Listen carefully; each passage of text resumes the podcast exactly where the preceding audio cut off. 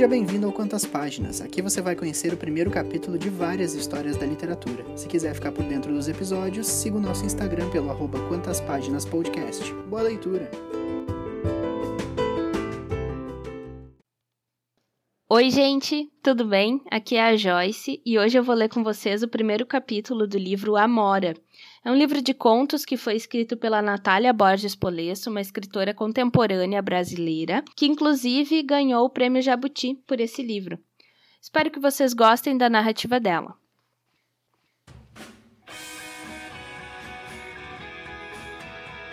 Capítulo 1 Primeiras vezes não aguentava mais aquilo de ser virgem. 17 anos e parecia um pecado. Estava cansada de mentir para os colegas sobre como tinha sido sua primeira vez. Cansada. Já não lembrava qual era a verdade da mentira que tinha contado e agora adicionava fatos aleatórios. Ele tinha um chevette, estava tocando Fornon Blunt, eu estava usando uma calcinha verde, comemos batata frita, ele não mora aqui. Calcinha verde? Quem usa uma calcinha verde quando sabe que vai dar? Nada daquilo era real. Não era uma songamonga que nunca tinha feito nada, mas era virgem ainda. Cansou. Fazia o terceiro ano noturno de uma escola pública tradicional, onde tradicionalmente às sextas-feiras apenas os dois primeiros períodos eram frequentados. Nem os professores apareciam nos dois últimos. A diretora já tinha encurtado o turno de sexta para quatro períodos. Mesmo assim, fracassou três bares nos arredores da escola. Primeiro, Boteco Sinistro, onde péssimas bandas faziam covers igualmente péssimos com instrumentos desafinados, bebia-se catuaba porque era barato e era o que tinha. A mistura de catuaba e fantaúva tinha se estabelecido como a nova moda. Havia certeza de que ali começaria a degradação do fígado daquela geração. Segundo, bar de skatista onde se vendia cerveja por preço razoável e todos os tons de licor balls, consumiam-se drogas ilícitas diante dos olhos de todos, sendo que maconha era mais comum. Ela não. Ela não gostava de drogas ilícitas até então. Terceiro, Conveniência do posto onde se comprava um combo de litro de vodka barriga mole, mais Coca-Cola e se podia usufruir das instalações do local. Leia-se, área coberta, banheiros imundos e mureta de tijolos atrás do lava-jato. Resultado: bares cheios, escola vazia.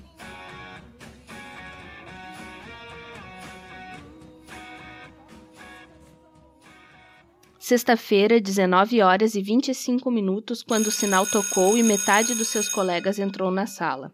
A outra metade fez sinal para que ela seguisse até os fundos da escola. Vi um dos caras levantar a cerca de arame cruzado e todos passarem por baixo. Nenhuma aula seria assistida naquela sexta. Todos para o bar número 2. Seguiu o fluxo. Todos entraram, todos sentaram, todos beberam, Todos levantaram para ir dançar, como um cardume. Eles não se separavam. Até que uma amiga puxou pela mão para fumarem um cigarro. Ela não fumava. Ela não gostava de cigarro. Lembrava que seu pai, embora fumante, nunca tinha fumado um cigarro sequer dentro de casa. Acendeu. Deu duas tragadas e foi interrompida por uma voz muito grave lhe dizendo que não era daquele jeito que se fumava. Não era mesmo. A voz era de Luiz Augusto Marcelo Dias Prado, como se apresentou. Luiz Augusto Marcelo Dias Prado. O nome era como se se encaixassem aquelas peças plásticas para montar, de modo que a forma ficasse comprida demais e prestes a desabar. Não era um bom nome. Mais três sextas-feiras e estavam namorando. O que sentia por ele era inversamente proporcional à sua nota em física. Era ruim de física. Era boa em gostar dele. Contudo, tinha uma coisa, aliás, duas: a mentira da não virgindade e o assunto nunca tocado. Oito sextas-feiras antes daquela em que conhecera Luiz Augusto Marcelo Dias Prado, estivera com Letícia, sua colega fumante. E meio bêbadas no sofá da casa dela comentaram sobre Mandala, a bichinha do terceiro ano. E depois sobre o lugar em que ela fazia shows. E depois sobre a possibilidade de um dia ir até lá e depois sobre a explosão das lésbicas da novela no shopping, e depois sobre como o mundo era bizarro, e depois sobre como não podiam controlar esses sentimentos, e depois sobre como ela tinha vontade de beijar a boca vermelha da Letícia. E depois sobre como Letícia gostaria que aquilo acontecesse desde que o Victor estivesse junto. e depois sobre como eu precisava estudar um pouco mais para a prova de física. Aquilo tinha se enraizado intensamente nas suas sensações diárias. A boca vermelha da Letícia. Os pensamentos há anos presos num lugar escuro da cabeça, agora soltos em palavras. Palavras que foram parar na cabeça de Letícia. Nunca tinha confessado aquelas coisas a ninguém. E durante todas as sextas-feiras que se seguiram até o dia em que foi para casa de Luiz Augusto Marcelo Dias Prado, parecia que jamais as tivesse confessado. Ele não tinha carro. No rádio não tocava Four Non Blondes. A calcinha dela era bordô. Não comeram batata frita.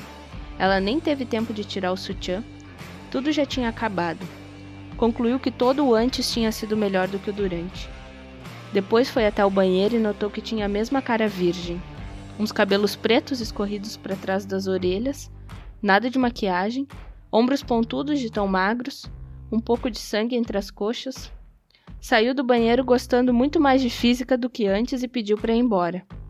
Luiz Augusto Marcelo Dias Prado não entendeu. Ele era uma boa pessoa, apesar do nome, e até queria namorar. Quando ligava para casa dela, a mãe sempre ficava contente com aquele vozeirão que ainda não tinha um rosto, mas que ela já imaginava em almoços dominicais. Nunca aconteceu. Ela começou a evitá-lo, começou a ir para as aulas de sexta-feira, não atendeu mais o telefone de casa e pedia que a mãe mentisse à voz mais linda da cidade dizendo que não estava em casa. No sábado, depois da sexta que tinha ido à casa dele, ligou para Letícia.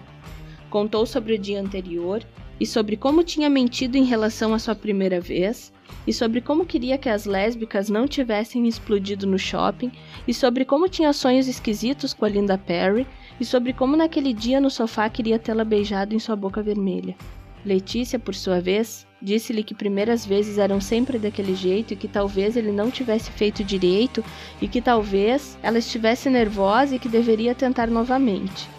Não disse nada sobre lésbicas, novela, Linda Perry, nem sobre beijos em bocas vermelhas.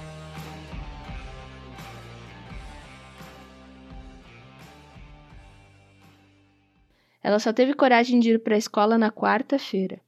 Não conseguiria olhar para Letícia e nem precisou, porque na quarta a colega é que não foi. Na quinta-feira as coisas pareciam longe, porque a vida funcionava assim aos 17 anos, dentro de um tempo elástico que se adaptava aos rumores e aquelas necessidades tão ingênuas. O tempo era bonito nas quintas-feiras aos 17 anos. E se encontraram. Ela não mencionou absolutamente nada sobre o telefone, nem a Letícia. A metade da turma estava organizando uma festa na casa de um cara no dia seguinte, portanto, nada de aula. Foi direto para o endereço recomendado revenda de automóveis. Apertou a campainha e um colega veio abrir.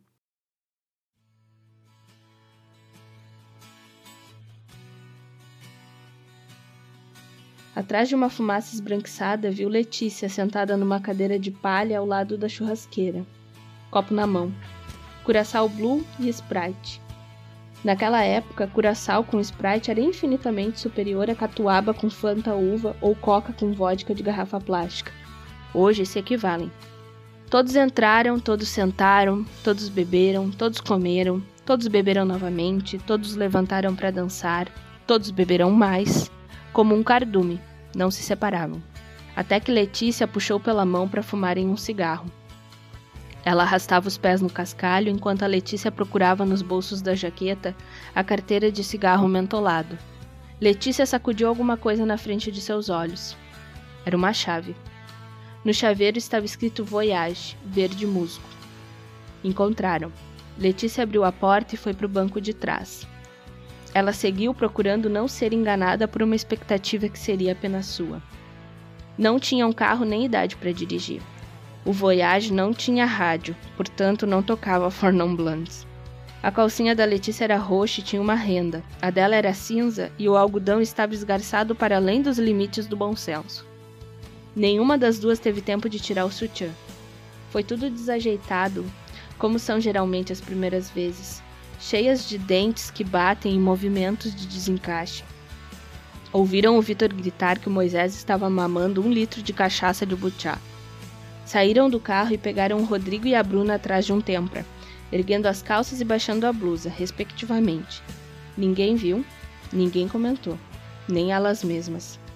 A Letícia seguiu namorando o Vitor até o fim do ano. A turma continuou matando as aulas às sextas-feiras e ela passou em física.